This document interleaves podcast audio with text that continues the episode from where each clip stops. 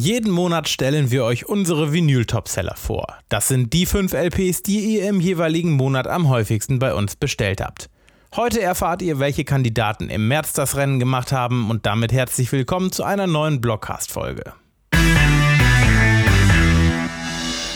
Los geht es mit Pink Floyd live at Napworth 1990. Der Mitschnitt entstand bei einem Konzertabend von Gewinnern des berühmten Silver Clef Awards.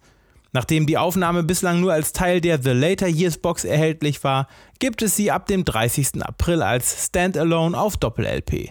Ihr habt sie bereits fleißig vorbestellt. Das gilt auch für Tom Petty's Finding Wildflowers. Nachdem im letzten Jahr die umfangreichen Deluxe Editions Wildflowers and All the Rest erschienen, gibt es die Bonus-Doppel-LP ab dem 16. April auch einzeln. Es handelt sich um eine Sammlung von alternativen Takes, Long Cuts und Jam-Versionen von Wildflowers Songs. Sowohl in unseren CD- als auch den Vinyl-Topsellern im März ist Stings neues Album Duets. Der Name verrät es bereits, es handelt sich dabei um eine Sammlung seiner schönsten Duette. Gastbeiträge gibt es von Eric Clapton, Mary J. Blige, Shaggy, Annie Lennox, Herbie Hancock und vielen mehr.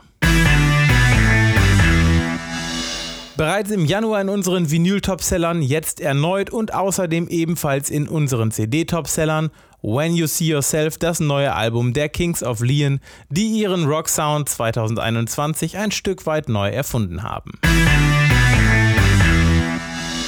Und last but not least in unserem Ranking Carnage. Das neue Album von Nick Cave und Bad Seeds Kollege Warren Ellis ist das erste, das die beiden Freunde offiziell als Duo eingespielt haben. Das waren sie auch schon, unsere Vinyl-Topseller März 2021. Falls euch auch interessiert, welche CDs ihr im letzten Monat am häufigsten bei uns bestellt habt, dann checkt doch auch mal unsere CD-Topseller März 2021.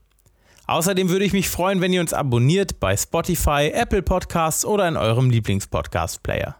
Schon nächste Woche geht es hier weiter und zwar mit einer spannenden Liste. Ich stelle euch ein paar Comeback-Alben aus 2021 vor, die viel zu lange auf sich warten ließen. Bis dahin.